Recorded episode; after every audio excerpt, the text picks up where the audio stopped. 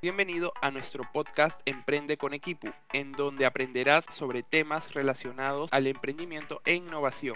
Acompáñanos al programa de hoy.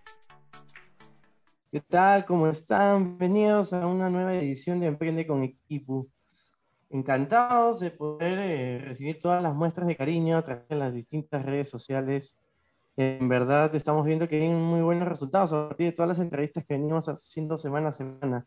Es por eso que el día de hoy no va a ser la excepción y nos hemos desmerado, hemos hecho el esfuerzo para poder contar con Ronald Barzola, quien es actualmente cofundador de Turismo Lab, también el director del programa Campus Hall Price en Perú y quien nos va a acompañar en la entrevista de esta sesión del día de hoy. Y nos va a contar acerca de todo el recorrido que venía desarrollando acerca de innovación y emprendimiento y además de diversos programas que seguramente será del interés de muchos, muchos de ustedes. Así es que sin más, Ronald, ¿qué tal? ¿Cómo estás?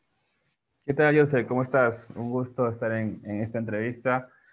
Y pues nada, encantado, gracias por la invitación de compartir un poco siempre lo que uno va aprendiendo con más emprendedores, con la comunidad y, bueno, creo que es algo que cada vez es más recurrente, pues entre, entre emprendedores siempre buscamos cómo apoyarnos y, y compartir aprendizajes para acortar esa curva, ¿no? A la hora de emprender. Ah, bueno, Ronald. Eh, mira, normalmente siempre empezamos conociéndolo un poquito más a los, entre, a los invitados. Luego hablamos un poco de su emprendimiento, los programas que vienen haciendo y de esta manera vamos explayando y llevando a cabo la entrevista. Pero el día de hoy acabas de mencionar una palabrita que es clave y que en verdad eh, es bastante curiosa a la vez y, te la cuento a modo de anécdota lo que me ha ocurrido el fin de semana y que te voy a pedir por ahí que nos puedas ayudar a aterrizar este concepto. Acabas de mencionar ecosistema. Eh, mira, mm, varias de las personas que vienen escuchando nuestras entrevistas me, me, comentaron, oye, yo sé, ¿dónde está este ecosistema? ¿A qué se refieren con ecosistema? ¿Se refieren a la naturaleza? ¿Se refieren a un grupo de personas? Cuéntanos, Ronald, para ti, ¿qué viene a ser esta especie de ecosistema en emprendimiento? Claro, de hecho, pues ecosistema es una palabra que aplica para muchas, muchas áreas de conocimiento, pues, ¿no? Entonces, es el lugar, bueno, donde habitamos emprendedores, empresarios, e inversionistas ángeles, venture capital, eh, todo eso es el ecosistema de emprendimiento, ¿no? Eh, ese espacio donde interactuamos, están también nuestros clientes y en general, pues, donde operamos en el día a día. Entonces, sí, ahí pasa mm, nuestro mayor parte del tiempo haciendo nuestro producto, tratando de vender, buscando inversión, levantando capital. Entonces, este, este conjunto de, de interacciones y de relación entre, entre cada segmento, pues es el ecosistema de emprendimiento, ¿no? Emprendimiento, ecosistema de innovación. En general, podemos clasificarlos a nivel regional, a nivel global, a nivel eh, país, y bueno, de hecho, tiene un nivel de desarrollo diferente dependiendo eh, la ubicación geográfica, dependiendo eh, muchos factores, principalmente eh, el tema de la investigación también. Perfecto. Ahora eh, empezamos un poquito también a, conocer cómo ha sido tu línea de carrera. Eh, mira, me ha tocado entrevistar a lo largo ya de, estos casi dos meses a muchos actores del ecosistema de emprendimiento y con diversos perfiles. El día de hoy eso no es la excepción, ¿no? Tú estudiaste en la carrera de Ingeniería Estadística. Cuéntanos en ese momento, dentro de todos estos años que pasaste en la uni, que fue la universidad donde llegaste a estudiar la carrera, ¿qué, qué es lo que pensabas en ese momento? ¿Por qué la elección de, de estadística? ¿Y cómo veías tu desarrollo luego de haber eh, podido egresar? Ah, qué buena pregunta, interesante porque para empezar, pues no fue mi primera opción ingeniería estadística. Yo quería, de hecho, pues cuando uno joven quiere estudiar muchas cosas, hasta que tomas su test vocacional y recuerdo que me salió ahí en CEPRE Uni, lo di y me salió administración de empresas y me salió ciencias exactas, ¿no? dije, bueno, pues los test deben servir por algo, salir. Igual yo tenía obviamente el gusto por las matemáticas, por las ciencias exactas, el cálculo, mi papá es ingeniero también de la uni y me sentía cómodo en el área de ciencias, ¿no? Entonces por eso pues decía, bueno, me gusta la gestión, me gustan los negocios desde chiquito, voy a postular ingeniería industrial. Lamentablemente no llegué al cupo porque hay, hay, una, hay una cantidad de puntaje que te piden para la uni y lo que pude agarrar fue la segunda opción, ¿no? que es ingeniería estadística. En ese tiempo habían canales, ahora creo que ya postulas y compites contra todos. Revisé la malla porque igual dije, pucha, bueno, no agarré mi primera opción, pero me pareció una carrera interesante, tenía mucho de economía, mucho de finanzas, administración de empresas, bastante matemática, obviamente estadística, como buena carrera de ingeniería, eh, y tenía muchas, muchas carreras, muchos cursos de computación e informática, ¿no? El tema de base de datos, el tema de eh, sistemas, ¿no? Entonces, me pareció un mix bastante interesante, porque de hecho, pues ya sabemos que la tecnología es algo que hace girar el mundo y es una herramienta potente para cualquier tipo de negocio, ¿no? Entonces, eh, pasó el tiempo y me, me, empezó a gustar mucho cada curso. Como toda carrera, hay cursos relleno también, pero pues tratar de sacar el jugo a cada curso. Y bueno, ya mi, mi orientación en mi línea de, de, de, desarrollo de emprendedor, por decirlo así, ya vino por un gusto propio. En ese entonces eh, empezaba el incubador de la Uni, Startup Uni, hablo hace como cuatro o cinco años. Había unas cuantas iniciativas de emprendimiento, había unos chicos que habían viajado mucho al extranjero, que habían ganado varios fondos y que empezaron un, como un programa de innovación, ¿no? que lo daban los domingos, dos veces al año, se llamaba Initec, y bueno, ahí llevé, estuve como un, un año ¿no? capacitándome temas de emprendimiento casi a mitad de mi carrera, y ahí empezó mi primer contacto con el emprendimiento, ¿no? Ah, bueno, a nivel académico, a nivel formativo. no, está bueno. Sí, sí, y en general, antes de entrar de lleno a todo este tema de emprendimiento, he visto que eres una persona que en verdad promueve mucho este tema de aprendizaje. Porque aparte de, la carrera que llevaste, eh, veo que has podido lograr culminar también diversos estudios, especializaciones, diplomados en diversas instituciones. Cuéntame, ¿siempre tienes este, este ámbito de buscar nuevos cursos, nuevos aprendizajes? Aparte, por ejemplo, del tema de innovación, emprendimiento, ¿hay algunos otros temas más que te llamen la atención? Por ejemplo, mira, con experiencia propia te cuento que en el mes de enero de este año llevé unas clases de intro. ¿No? Nada que ver quizás por, el tema de emprendimiento, pero quizás por el tema comunicacional sí mucho que ver, pero cuéntenos hacia grandes rasgos de dónde viene ese bichito, ¿no? Por siempre estar en, continuo aprendizaje. Sí, sí, de hecho es un tema muy amplio desde, para empezar, pues vamos a hablar un montón de, de aprendizaje, educación. Soy un fiel creyente que la educación es la arma más poderosa del mundo. Bueno, ya alguien importante lo dijo. El tema de la ODS 4, ¿no? Eh, creo que cambiando de educación se pueden cambiar muchas cosas. El sistema educativo pues no se ha, no se ha rediseñado, no ha evolucionado desde hace mucho tiempo. Todo ha cambiado, todo mejora, la tecnología, los gobiernos, eh, muchas cosas, pero el, sistema educativo se ha quedado como hace 200 años, ¿no? E incluso hay memes que comparan la cárcel con un salón de clases y no hay mucha diferencia, pero bueno, es un tema será para otra charla. Pero sí, o sea, particularmente a mí siempre me ha gustado aprender. Eh, y ya cuando empecé a seguir a Freddy Vega, ¿no? que es fundador de Platzi hace unos años, reafirmé más mi, mi, convicción de, que siempre estar en constante aprendizaje. o sea, el mundo avanza cada vez más rápido, o sea, realmente avanza más rápido cada vez, no es que eh, eh, siempre avanza con el mismo ritmo, sino que cada año todo avanza más rápido, así que si uno deja de aprender, te quedas, ¿no? Te, te, te, te vuelves obsoleto, lo que, si estás en marketing digital o en tecnología, si aprendiste algo hace cinco años, ya, no, ya quizás ya cambió, ¿no? Ya hay cosas más modernas, más automatizadas. Entonces, bueno, eso me lo encontré de manera profesional. Pero de hecho siempre me gusta aprender cosas nuevas. También he tenido cursos, también he hecho teatro en la universidad, he hecho impro.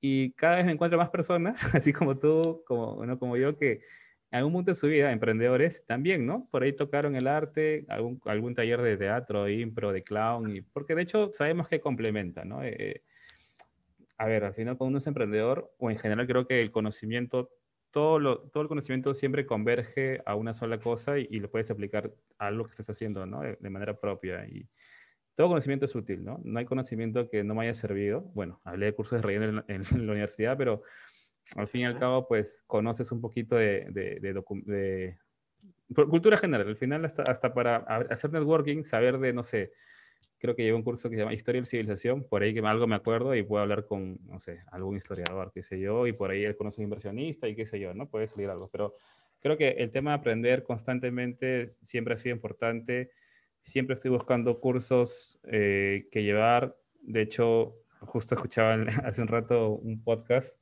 de un amigo mío y también mentor, Roy Pesis, él habla esto del nómade, el, el nómade MBA, ¿no? Y él, él hablaba de de que muchas veces a esta edad, ¿no? que tienes 28 o 30 años, quieres invertir en una maestría. Y, por ejemplo, un presupuesto promedio, si quieres eh, eh, invertirlo en, universidades eh, de prestigio a nivel global, pues puede salirte entre 50 mil y 100 mil dólares, ¿no? Pero él decía, ¿por qué mejor no usar ese presupuesto en hacer empresas, en generar proyectos, emprendimientos y vas a generarte también, vas a crear todo ese know-how, ¿no? O vas a aprender mucho en, la práctica, en la cancha. Entonces, él, síganlo también, él, él, ahorita está desarrollando Manja School, trabaja en Manja y bueno, tiene una visión también muy importante de la educación, ¿no? Y cómo él desde su startup también quiere mejorarlo. Ronald, una consulta. Tú antes del tema de la pandemia también, al igual que yo, eras este, aquellas personas que ya empezaban a estudiar eh, a través de clases virtuales o por lo menos grabadas, no, no necesariamente en vivo, o a partir de raíz de la pandemia empezaste a utilizarlo mucho más.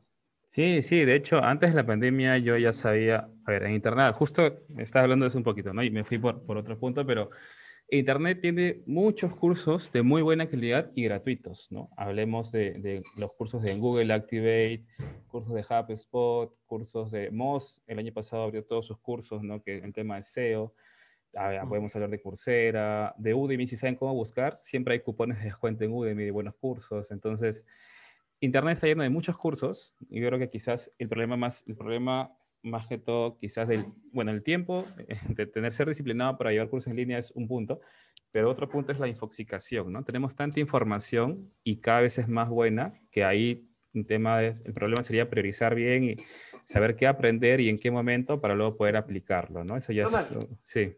Está bueno, eh, solamente para complementar esto que me cuentas y aquí te lanzo la pregunta. Yo sé que es muy general, y digamos, de las preguntas que normalmente siempre te hacen, ¿no? Cuando tienes estos dos lados de, la educación presencial y, virtual. Y creo que en tu caso, además, también que has tenido oportunidad y chance de hacerlo eh, presencial y fuera del Perú. Eh, yo sé que depende de varios factores, pero quizás por ahí me puedas recomendar en qué momento es uno, qué momento es lo otro. ¿Qué prefieres, la educación presencial o la virtual? Ya, interesante pregunta. Eh, bueno, depende mucho más allá de gustos, creo también cómo aprendemos, ¿no? El tema del aprendizaje es algo que he venido estudiando porque, bueno, estoy en una startup de educación, antes de Turismo La Pacía Tesiana, que también era educación. Entonces, eh, sí, yo creo que hay tipos de aprendizaje, cada persona tiene diferentes, hay modelos, incluso hay muchos autores, ahorita no, no los tengo en la mano, no los recuerdo, pero muchos somos más kinestéticos, aprendemos de manera más visual, auditiva. Entonces, uno tiene que encontrar y, y poder este, conocerse mejor para ver de qué forma aprendemos, de una manera más eficiente, más efectiva, ¿no? Ya sea por videos, ya sea eh, siguiendo un tutorial, ya sea en, la cancha aprendiendo y, equivocándote. Entonces, creo que parte por ahí, más que la preferencia es conocer cuál te conviene más. Pero de, hecho hay ventajas y desventajas, ¿no? En, en la presencial, por ejemplo, pues eh, si es que, bueno, del lado visto del docente, o también como alumno, tú podrías ver, bueno, como docente también dicto varios, varios, cursos, pero recuerdo que puedes ver eh, la expresión, ¿no? el lenguaje corporal de tus alumnos. Entonces, en base a eso, tú ves si entendieron o no entendieron, puedes profundizar más en un ejemplo, o puedes, eh, o pasarlo más rápido, ¿no? En, en, Zoom pasa igual, ¿no? En online también, si nadie pregunta, si nadie habla, bueno, puede pasar dos cosas, ¿no? O todos entendieron todo o no entendieron nada, pero pero en general, pues la idea es, es esa, ¿no? Encontrar tu, tu propio ritmo de aprendizaje, ya sea que sea virtual o online, porque también, bueno, el networking también se puede hacer, ¿no? No es tan, claro, es diferente el networking presencial, pero bueno, igual creas tu grupo de WhatsApp y por ahí te comunicas con, con, con tu promo de algún curso que estés llevando, ¿no? Ronald, y, dentro de todo este aprendizaje también eh, te quiero hacer una pregunta porque creo que, que, entre los dos por ahí cubrimos gran parte de este ecosistema de emprendimiento que acabamos de, de mencionar y de escribir al comienzo. Y es quizás una percepción mía, pero quizás ahí tú me puedes decir, no, yo también he visto otros casos, pero por ejemplo, cuando hablamos del tema de emprendimiento y emprendedores y, y que estos se llegan a capacitar, por ahí obviamente vemos que muchos se inclinan obviamente por estas eh, temas de innovación, transformación digital, emprendimiento, o incluso hasta teatro, como tú lo comentaste. Pero quizás este, por ahí pocos, que es mi percepción, como te comento, se inclinan por ahí en cursos como finanzas, contabilidad o control de gestión. Y menciono exactamente este tema porque eh, la larga lista que venimos entrevistando emprendedores, el tema, por ahí el área que más se les complica son las finanzas. Hasta incluso tuvimos una contadora que nos dijo, es que las finanzas no solamente es cuadrarlo, ¿no? sino que saber interpretar los números para tomar buenas decisiones. No sé si tú compartes esto conmigo o también me puedes decir, oye, no, sí he visto que también se han empezado a sumar y han empezado a capacitarse en todo este tema numérico. Sí, no, de, de hecho, bueno, yo llevé creo que dos o tres cursos relacionados a finanzas en la carrera, de costos, análisis financiero y proyectos, creo, pero bueno, para la suerte mía me gustan mucho los números, también las finanzas. Me gustan más finanzas de contabilidad. En contabilidad hay muchos trucos tributarios y todo eso. Sí, yo también. Me gusta, sí, este, y ver el costo, el margen, la utilidad, ¿no? La rentabilidad. Pero sí, yo creo que es clave no solamente en emprendimiento, ¿no? En negocios. Creo que personalmente también hay un, todo un campo de finanzas personales, el tema de tener salud, ¿no? Obviamente, hay puntos básicos, ¿no? Gastar menos, menos de lo que ganas, ahorrar dependiendo tu capacidad del 10 al 30%, depende de tus objetivos que, que tengas. Y, y, bueno, sí, y estas, estas recomendaciones también, ¿no? Se, se, extrapolan a tu negocio también. Obviamente, si todo lo que ganas eh, lo gastas y no reinviertes nada, pues va a ser poco probable que, que, tu negocio crezca, ¿no? De hecho, a veces hay que sacrificar un poquito de rentabilidad al comienzo para invertir todo en tu, en tu empresa. Y hablando más detalle de finanzas, pues también hay todo un mundo de finanzas para startups. Por ahí creo que hay un par de libros, sorry que no me acuerdo ahorita los autores, ¿no? pero, pero sé que hay libros de finanzas para startups, porque por ahí que no funca mucho el, el, el clásico, el BAN, TIR, o sea, sí puede, te puede servir como indicadores financieros para hacer alguna proyección quizás este, referencial, pero en el tema de startups hay mucha incertidumbre, ¿no? Creo que hay mucha incertidumbre, en algún momento te puede entrar un... Hay muchos métodos de evaluación, un día te puede entrar capital, otro día pues no vendes nada, hay mucha incertidumbre, claro, no tanto como quizás este, las criptomonedas o qué sé yo, pero ahí hay que saber manejar el riesgo, ¿no? Y, bueno, yo recomendaría, este año, este año estoy pagando el Platzi, la verdad es muy bueno, sí lo recomiendo bastante, no ningún cherry ni nada, pero, pero sí, ahí hay muy buenos cursos y si no, creo que también en internet hay, hay Coursera que es gratuito, ¿no? Hay, hay finanzas al menos para empezar básicas también de todas maneras. Buenísimo. Muy bien, vamos otra vez a, a, volver a esta línea de carrera que has venido desarrollando en emprendimiento. Y cuéntanos cómo fue tu experiencia en Hall Price. Eh, más o menos aquí traduciendo y, y, armando un poco las piezas. Veo que hiciste un, un, un, curso aquí dentro de HALT. No sé si es que a partir de esto, que, que es el HALT International Business School, o quizás sean cosas distintas, pero puedes comentar cómo así llegaste a esta comunidad de Hall Price y obviamente a, a, obtener el cargo que actualmente manejas, ¿no? que es el de director del campus de, de, Perú. Sí, sí, de hecho fue al revés. Primero, primero eh, llegó, llegué a la comunidad y de la comunidad se me abrieron oportunidades en la escuela de negocios.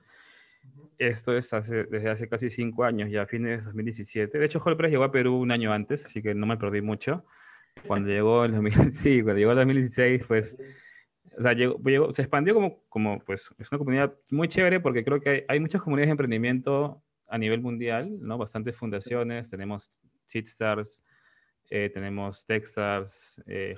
Siempre digo que son como, como primos hermanos porque un día me puse a, a, compararlas o analizarlas y una tenía 7 años, otra tenía 10, otra tenía 13, ¿no? Creo que Techstars es un poco más antiguo. Y ahora apareció Wadwani, por ejemplo, ¿no? Que tienen como 20 años también. Entonces están por ahí.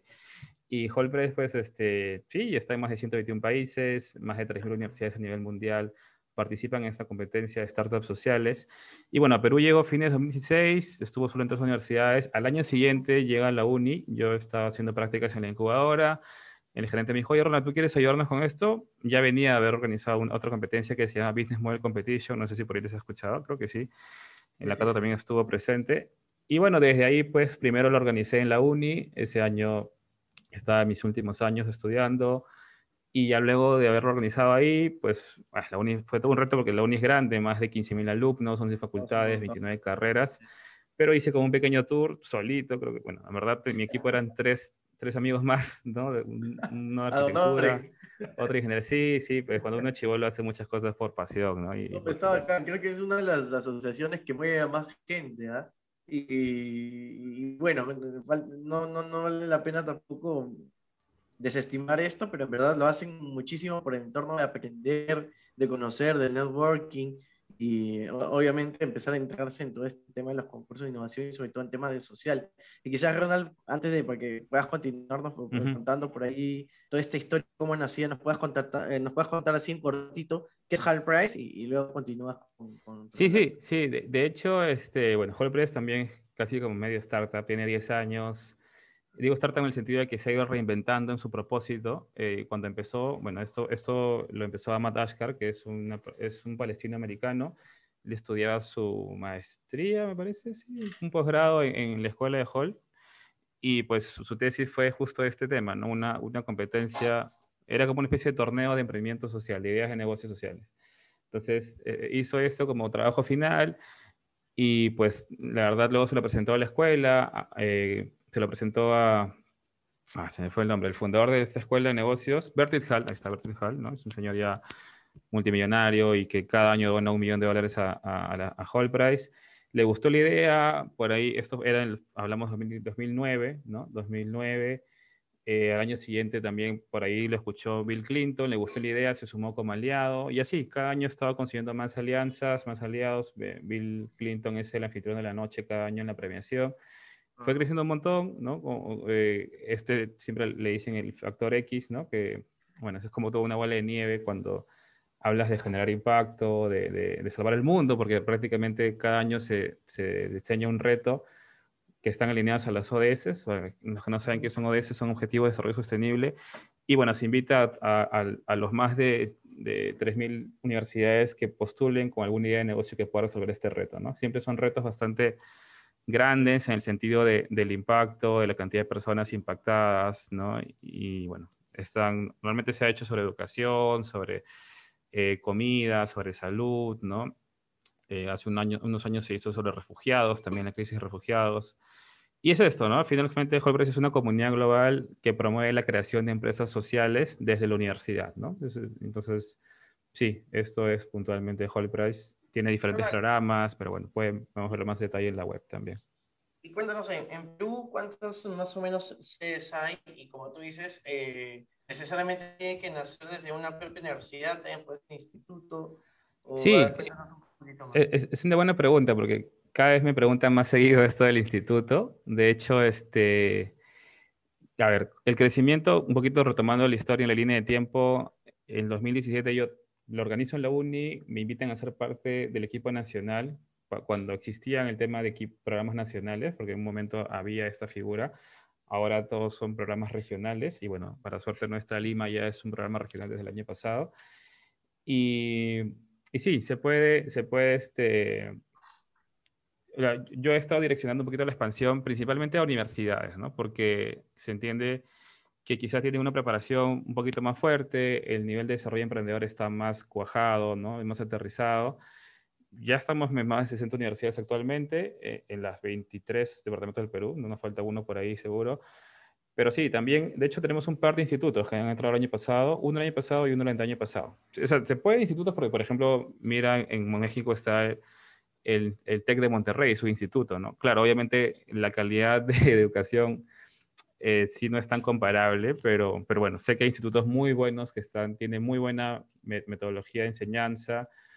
Tenemos en, aquí en Perú a Senati y tenemos a Seguel, que han entrado últimamente. Y TechSoup, perdón, ya tenemos tres entonces.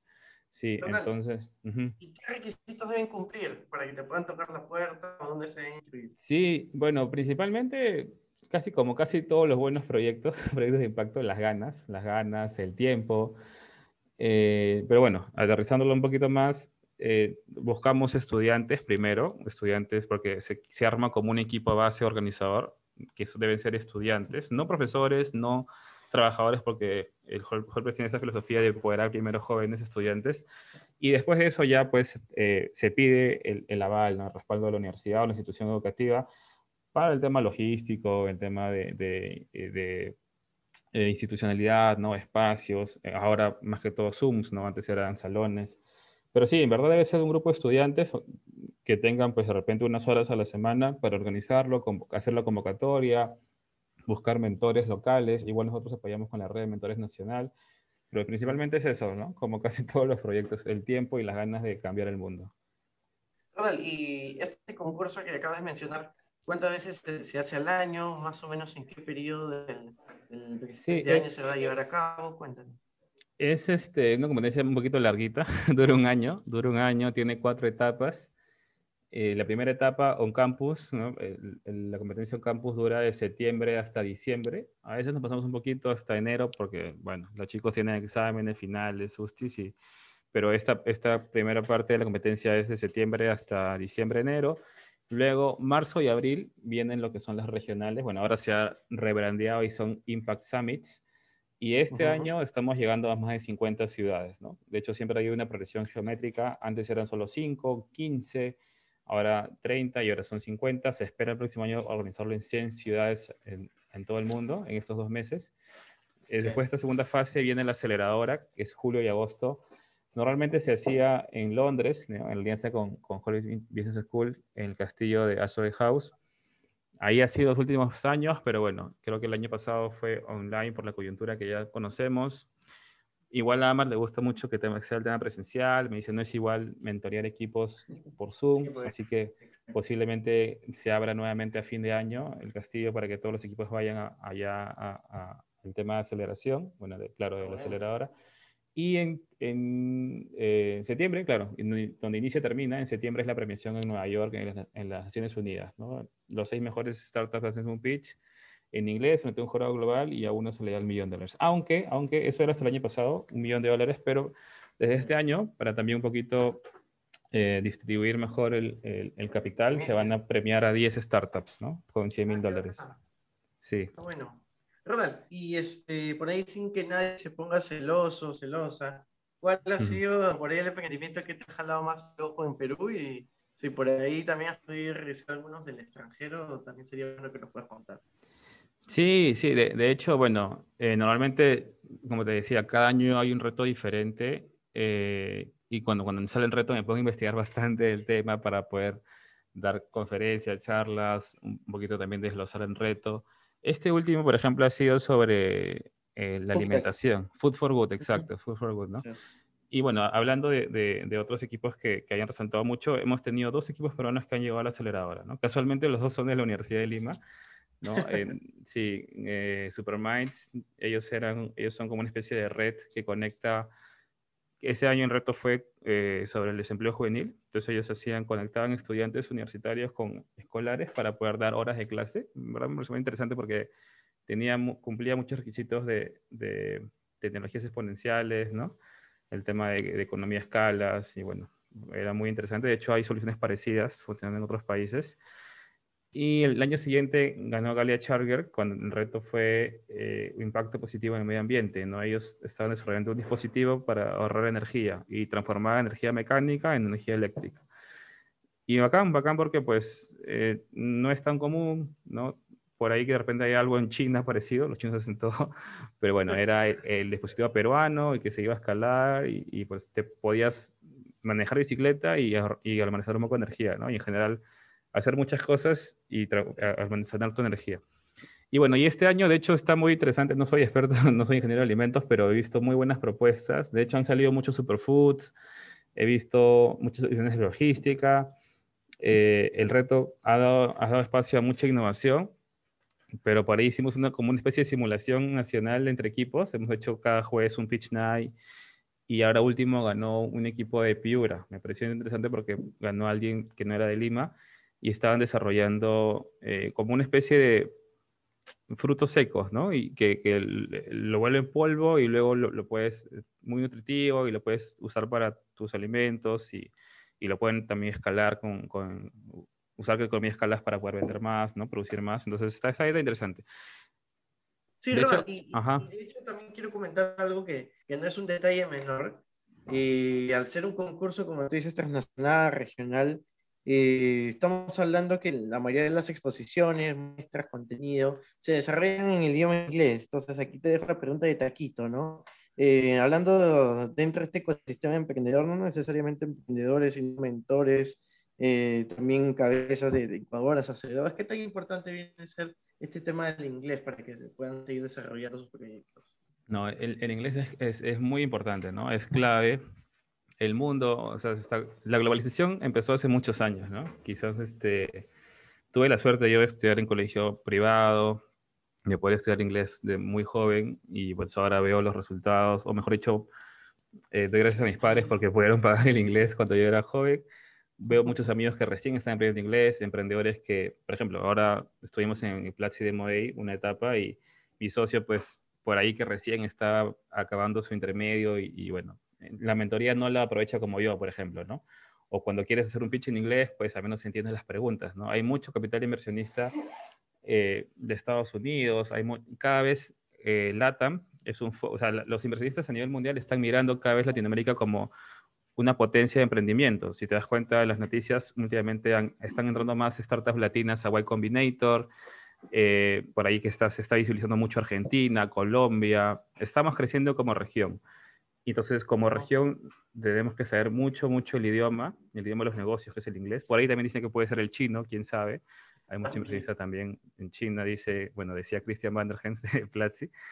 Y, Oye, de este, verdad sí. Ese día estaba escuchando una conferencia de, los Sharks en, en, México y decían que en verdad en el idioma en español en general como que tiende a ser eh, de excesivas palabras. Con el ah, chino con dos sílabas tranquilamente lo puede, lo puede explicar de la misma manera. Y lo importante también es tener esta comunicación más fluida, ser breve y directo, ¿no? Sí, bueno, sí, sí, sí, de hecho tenemos muchas palabras. Yo no sé si, ¿cómo se sentirán pues los gringos, no? Porque ellos, tantas palabras por un solo, dos significados por una sola palabra, y nosotros el verbo to be, pues, ¿no? Es he, she, y ya está, pues, ¿no? We, y bueno, son tres formas y ya. Pero bueno, sí. Es importante, volviendo a la pregunta, el inglés y seguramente, dependiendo de dónde te quieras expandir, también el, el chino, el japonés, el portugués, si quieres exponerte a Brasil, que es todo un mercado también, toda una región importante, pero sí, creo que el idioma es algo clave eh, dentro de, tu camino como emprendedor, ¿no? Ah, bueno, Ronald, yo sé que hay muchísimos temas por tocar todavía y, y, creo que en el camino se nos va a ocurrir más cosas de qué conversar, pero eh, solamente ya para, para, tocar un último tema que a partir de aquí vamos a, vamos a, repasar una serie de preguntas, una serie de preguntas, pero vamos a hablar de turismo en la ¿Cómo nace este proyecto? Cuéntame además quiénes te acompañan, porque siempre los veo ahí súper unidos en varias reuniones, bueno, ahora por Zoom, ¿no? Sonriendo cada uno dentro de sus cuadritos. Pero cuéntame cómo nació toda esta idea, el equipo que se llevó a formar y cuáles son los planes que vienen trabajando actualmente. Sí, bueno, ahí este, mi socio es Eric Coronado, él es licenciado en Turismo de San Marcos. Nos conocimos hace cinco años, como te mencioné en estos programas de innovación de la UNI. Antes de Turismo Lab hicimos un par de negocios de comercio electrónico, intentamos hacer un app de turismo, también recuerdo, bueno, nos quedamos hasta, hasta mockups, pero ya veníamos, ya sabíamos cómo trabajábamos cada uno, entonces por ahí sabemos nuestras debilidades, fortalezas, y este, el año pasado nos volvimos a encontrar, yo estaba terminada de, de cerrar un, una, una startup, bueno, una idea de negocio, y él me decía, oye, Ronald, estoy con Turismo Lab, ¿no? que él tiene, tenía la marca ya como cinco años, pero venía trabajándolo a nivel bastante tradicional, capacitaciones, eventos. Me dijo, oye, quiero hacer esto una escuela en línea. ¿no? Y dije, ah, mira qué chévere. Yo venía mucho con, con el know-how de la educación en línea, trabajé un tiempo en DMC, de hecho, dejé ahí los cimientos de una plataforma en línea también para cursos de ciencia de datos en español. Esa es otra experiencia buena. Y nada, decidimos juntarnos para, para, hacer eso, ¿no? O sea, potenciar el desarrollo turístico a través de la educación en línea. De hecho, es nuestro granito de arena para contribuir con este cambio que necesita el sistema educativo, ¿no? Al menos empezar con esta, este sector del turismo, que, que tampoco tiene tan desarrollado el tema de, de la capacitación, ¿no? del aprendizaje en línea. Sí, sí, sí. ¿y cómo, cómo promocionar esto de cara a los extranjeros que, que quizás sean los, los máximos este, consumidores del, turismo en el Perú, ¿no? Porque si bien es cierto, bueno, no, es que haya conocido gran parte de todo el mundo, pero en verdad este, yo considero que el Perú está en el top, ¿ah? considerando todo el tema de turismo y todo el tema que se puede explotar, que obviamente todavía está, está en camino. ¿Cómo hacerle llegar este mensaje y atraerlo, sobre todo en, este tema, en todo este tema de pandemia? Sí, bueno, la verdad, este, el turismo está pasando por una situación bastante complicada, ¿no? Ha sido golpeado, una actividad fuerte. Perú es un país totalmente turístico, ¿no? Tenemos a Cusco, tenemos el norte, Trujillo, eh, Arequipa, el mismo Arequipa. Entonces, bueno, siempre nos hacen preguntas, oye, el turismo está en la baja, ¿ustedes cómo les va, no? para suerte nuestra, pues vendemos todavía cursos, estamos en verde, sale para pagarnos nosotros mismos también. Entonces, a pesar de eso, eh, todavía es rentable. La educación siempre ha sido un buen negocio en el sentido de que la gente necesita aprender y creo que es algo que si dejas de aprender ya te deja de estar vigente, ¿no? Entonces, es algo que también nosotros hemos aprendido, o sea, hay que enseñar también, ¿no? Muchas veces tienes su producto y primero la gente tienes que educarla de que tu producto lo necesita o les va a servir y luego se los vendes, ¿no? Entonces también poco a poco estamos promoviendo el tema de la capacitación, la educación, que la gente se actualice, use herramientas, porque eh, ya que mencionas esto de Perú, pues hay toda una organización, ahí está el MINCETUR, está Pro Perú, que promueve el tema de, potenciar las pymes, ¿no? los negocios de turismo, y están en un nivel muy básico todavía. Yo he viajado un poco por consultorías de turismo, he viajado también para conocer otras ciudades también gracias a Holbrace, y, y la verdad es, es, bueno, aún estamos en LATAM, ¿no? Estamos poco a poco tratando de, de llegar al, al, desarrollo que tienen regiones como Europa, Asia, ¿no? Pero sí, sí, de hecho tenemos eh, atractivos turísticos, recursos turísticos. Idealmente, pues podemos ser una potencia en turismo, pero hay un trabajo de por medio, ¿no? Justo a través de Turismo Labs, darle esas herramientas que si lo hiciera una universidad, no una escuela en Lima o algo presencial, no tendría el alcance o no tendría quizás esa velocidad para poder llegar a todas las personas del Perú, ¿no? Que nosotros solamente lo que necesitamos es una laptop, una buena conexión y gracias a Dios, bueno, gracias a la tecnología cada vez es más accesible a todos y podemos llegar con nuestra solución. Ronald, y cuéntanos un poquito más, quizás tú que, que, estás dentro de todo este, todo este sector del turismo, eh, ¿cuáles fueron las primeras reacciones a partir de todos los que se encuentran involucrados dentro del sector? Por ejemplo, vimos que los hoteles se empezaron a convertir en una especie de, de, habitaciones en, alquiler por poco tiempo, tipo casa andina. Eh, pero cuéntame, ¿qué otras actividades viste que, no sé si cabe la palabra decir, cambiaron de modelo de negocios como un emprendimiento normal? Eh, pero algunos obviamente cerraron, pero no sé si es que hubo algún otro impacto que les ayudase a mantenerse dentro del turismo. Sí, sí, buena pregunta. De, de hecho, bueno, esto de la pandemia tocó a todo tipo de negocio, ya sea desde que vendas alfajores hasta que tengas una financiera, o sea, todos tuvieron que de alguna manera u otra transformar su modelo de negocio, adaptarlo quizás más que todo ¿no? al, tema de la omnicanalidad, del teletrabajo, invertir más en infraestructura tecnológica, el tema de cloud computing. Pero bueno, eh, acotando al tema de turismo, nosotros en, en, en Turismo Lab hemos acotado todo el conocimiento en cinco verticales la primera es agencias de viaje, la segunda es gestión del turismo, tercera es emprendimiento e innovación, la cuarta hotelería y la quinta gastronomía. Gastronomía no le hemos tocado tanto todavía, igual están ahí nuestros amigos de Cocina Lab, ¿no? Una startup ahí también amiga. Pero bueno, hablando por ejemplo de, hotelería, de atrás para adelante, hotelería sí, como mencionas, pues ahí este Casandina fue una de las primeras que, claro, esto no, no fue una respuesta a la pandemia, al COVID, ya lo venía trabajando no luchando con el COVID, sino luchando contra Airbnb, ¿no? que era una propuesta bastante disruptiva en su momento. También sufrió mucho por el COVID, pero pues antes de, antes de, cuarentena, pues todo, había, ellos encontraron este nicho, ¿no? Hay gente que solo requieres viajar para ciertas cosas muy específicas, quieres estar unas cuantas horas en, en, un lugar para bañarte, dejar tus cosas y pues ahí solucionaba un gran, un gran problema, ¿no? Y bueno, justo coincidió con la cuarentena. Digo coincidió porque estoy seguro que ya trabajaban desde antes esa propuesta y sacaron esto de Casandina Home, ¿no? Y pegó mucho en Lima y, lo extrapolaron también a muchas ciudades del Perú. Y de hecho es una estrategia que muchos hoteles estaban, están implementando, ¿no? Esto de, tener una tarifa plana y darle muchos espacios y, claro, se ha vuelto cada vez más ejecutiva. Eh, o sea, el tema del, teletrabajo requiere espacios y bueno, por ahí que los hospedajes están viendo también volver a ser, o sea, en todo caso, transformarse en una especie de pequeños coworkings, ¿no? O espacios ahí de co-living también, ¿no? Eso con el tema de industria hotelera. Y bueno, dependiendo el, el, la magnitud del hospedaje, pues 5, 4 estrellas o, pequeños, ahí también han aplicado algunas estrategias de revenue management o por ahí pues este, ver la forma de, de, de darle más valor a, a, su propuesta, ¿no? A, pesar de que sabemos que el viajero o el turista pues ahora tiene ese temor del, del, del contagio, o igual están los temas de protocolos de bioseguridad, pero igual, ¿no? Siempre sigue todavía ese miedo al menos eso durará unos cuantos meses más o posiblemente hasta el otro año.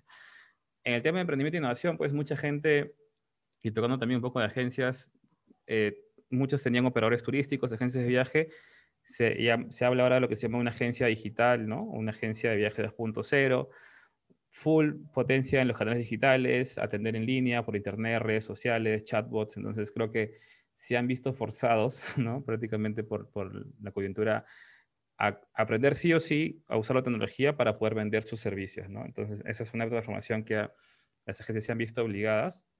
De hecho, hay players a nivel mundial muy grandes, pero pues los pequeños locales también nos han quedado atrás. Y en el tema de gestión de turismo, eh, también, ¿no? Disculpe, que te corte, eh, solamente para ir con, estas dos últimas preguntas y luego ya pasar a, a nuestra secuencia favorita y, de todos también para conocer un poquito más a, a todos los invitados. Dos preguntitas cortas. Primero te lanzo una y, luego vamos a desarrollar la otra para, para, no, para no, tener mucho contenido. La uno, eh, ¿recomendarías ahora en esta actualidad poder adquirir algunos boletos? Eh, no en el sector turismo extranjero, pero por lo menos dentro de nuestro país, o todavía ves el escenario complicado y le dices, todavía no, guarden un poquito más y, esperen que más adelante viene con fuerza. Eh, bueno, desde mi experiencia yo recomiendo, creo que por ambos lados, ¿no? Podemos ahí, en sentido de apoyar la economía local, aprovechen porque hay muchas ofertas, ¿no? Tengo un, amigo en, en Puno, en Lago Titicaca, que creo que su público era extranjero, europeo, tenía su habitación por 300 dólares la noche, ahora lo deja 150, ¿no? Entonces, por ahí nunca van a encontrar esa oferta, al menos creo que todavía se mantiene, y entonces por ahí aprovechen porque hay lugares que, están mucho más baratos que antes, por ahí, bueno, tomen sus precauciones, pero ese es uno, apoyen la economía local y aprovechen las ofertas que quizás no vuelvan a regresar porque los negocios también de turismo han tenido que, que o sea, a, vender algo a mitad de precio o a no venderlo, pues al menos te arriesgas y así han conseguido muchos clientes y mantener al menos su, ¿no? su día a día.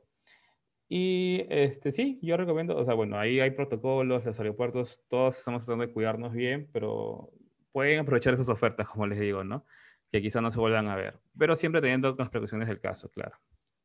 Bueno, Ronald, y una última pregunta para pasar a la secuencia del ping-pong. Eh, me imagino que al contar con muchísimas sedes de Hard Price en el Perú, tú ya venías desarrollando un poco esta de las reuniones virtuales, o quizás me puedes decir, no, yo sé, yo me iba caminando por todo el Perú, pero cuéntanos eh, ¿qué, qué, tan, qué tanto puedes ver el futuro reflejado de mantener siempre estas sesiones virtuales o mantenerlas mixtas, que es algo en, que concuerdan la mayoría de las personas. No, bueno, yo este, siempre, eh, el año pasado, pues, vi como 30 charlas que me invitaron cuando apareció esto de la pandemia y, y el tema del teletrabajo, ¿no? El tema de, del home office, pues, no es algo nuevo, ¿no? Eso ya tiene 20, 30, quizás más tiempo, ¿no? En Europa esto, había todo un grupo que lo promueve, pero mucha gente no escuchaba, dice, ah, no, este, no, se puede, no puedes medir la eficiencia, tus colaboradores pueden estar sin hacer nada. Bueno, ahí los malos jefes que piensan que estar sentado en una silla todo el día es, es ser productivo, ¿no? O estar trabajando. Entonces, el tema del teletrabajo en home office ya venía siendo algo que lo aplicaban muchas empresas a nivel mundial. Lo que pasó es que vino la cuarentena y pues ya no nos quedó otra opción, ¿no? Entonces ahí no les quedó otra opción a la gente que, que no era partidaria de este método, de esta forma de trabajo. Lo probaron y muchas empresas se han quedado con esto. Incluso puedo mencionar a Neo, Neo Consulting de Perú, empresa que ya tiene casi unos 20 años, Creo que ahora va a ser 100% home office.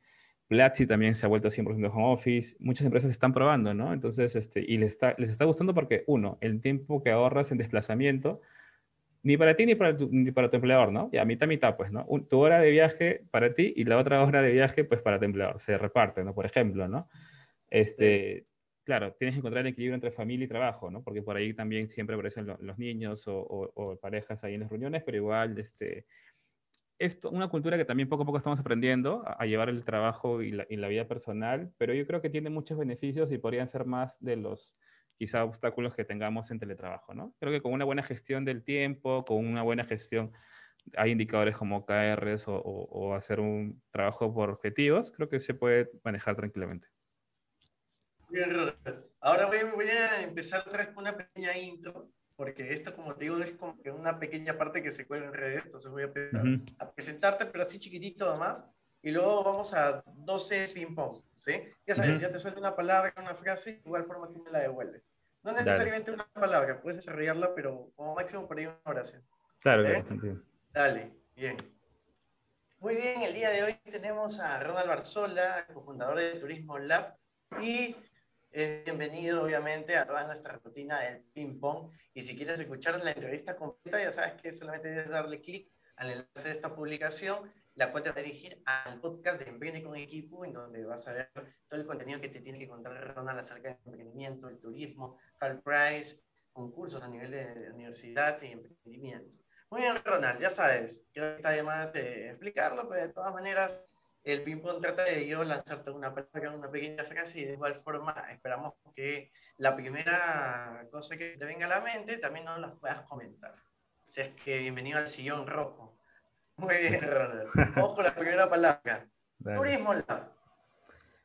Emprendimiento. Hal Price Perú. Comunidad. Incubadora Startup Uni. Espacio de aprendizaje. Buenísimo. Spin Out. Comunidad, amigos. Equipo. Eh, pucha. Amigos, mi primer, mi primer trabajo, prácticas. Buenísimo. ¿En qué año estuviste en equipo? El 2015, por ahí, fue mi primera práctica pre. Un saludo a Enrique ahí, mi, mi primer jefe incluso. está bueno, está bueno. Seguimos. Emprendimiento. Eh, un estilo de vida, un, camino. A ver, lo voy a, te lo voy a comentar así tal cual lo puse, eh, sin darle mucha forma o formalidad. Pero, ¿qué es lo más chévere a la hora de emprender? Para mí, para mí, porque creo que es muy subjetiva la pregunta, lo más chévere a la hora de emprender es cada aprendizaje nuevo que consigues, ¿no? Y, y cada victoria, pequeña victoria que, que generas, sí, eso redes sociales. Es un canal muy potente actualmente. Pandemia COVID-19. Una oportunidad. Política peruana. Crisis, creo que es una crisis. Hay que resolver, hay que resolver. Esperanza. Sí, esperanza. Por favor. Un, un curso o algún tema que debamos aprender. Innovación abierta. Estoy aprendiendo mucho este año eso. Y finalmente, Ronald Barzola. Emprendedor, amigo, empresario. Eh, como lo quieras poner, como lo quieras poner, con la etiqueta que, que encaje mejor. Pon, ahí, ¿no? Muy bien, muy bien, Ronald. Muchas gracias por acompañarnos el día de hoy. Ya saben, si quieren ver la entrevista completa, solamente tienen que dirigirse al enlace de esta publicación. Así que, Ronald, solamente me queda este pequeño espacio para que nos puedas comentar distintas redes eh, sociales que puedes manejar y, en donde obviamente hay contenido diferenciado, me imagino, para, para todo tipo de público. Y además, es por ahí hay algún programa, alguna charla, algún webinar donde los quieras invitar, creo que por ahí te he visto en la Municipalidad de Lima, dentro de Lima Innova, que también los puedas invitar para que te puedan por ahí ver, conocer un poquito y aprender de, contenido. Sí, sí, sí, de hecho creo que, bueno, esto sale, estamos viernes hoy día, así que más tardecito, ¿no? Me parece que es 4 de la tarde en Lima y nada, vamos a estar hablando de emprendimiento, qué se necesita para empezar. Los invito este año, segundo año consecutivo, Lima es una regional para Price, ¿no? Dentro de las 50 ciudades en el mundo. Es el 22, 23 y 24. Pueden asistir y ver las startups de todo el mundo bueno, la mayoría peruanas, pero que están queriendo cambiar, resolver este, este reto de la alimentación. Eh, la convocatoria de Press empieza en junio. Si quieren organizarla en su universidad, vayan a Turismo Lab. Si quieren empezar un negocio de turismo, tenemos muchos cursos gratuitos, turismolab.com. El incubador de Startup Uni, ahí dicto algunos cursos, hay muchos cursos, hay preincubación, incubación, está abierta la convocatoria también. Así que creo, bueno, me encuentran en LinkedIn, Facebook, Twitter, Instagram, en la red que, que prefieran. Pronto en TikTok también. Perfecto, Ronald. Muchas gracias por acompañarnos nuevamente el día de hoy y seguramente te esperamos más adelante también para seguir conociendo mucho más de estos proyectos. Hasta luego. Perfecto. Gracias, Joseph. Cuídate.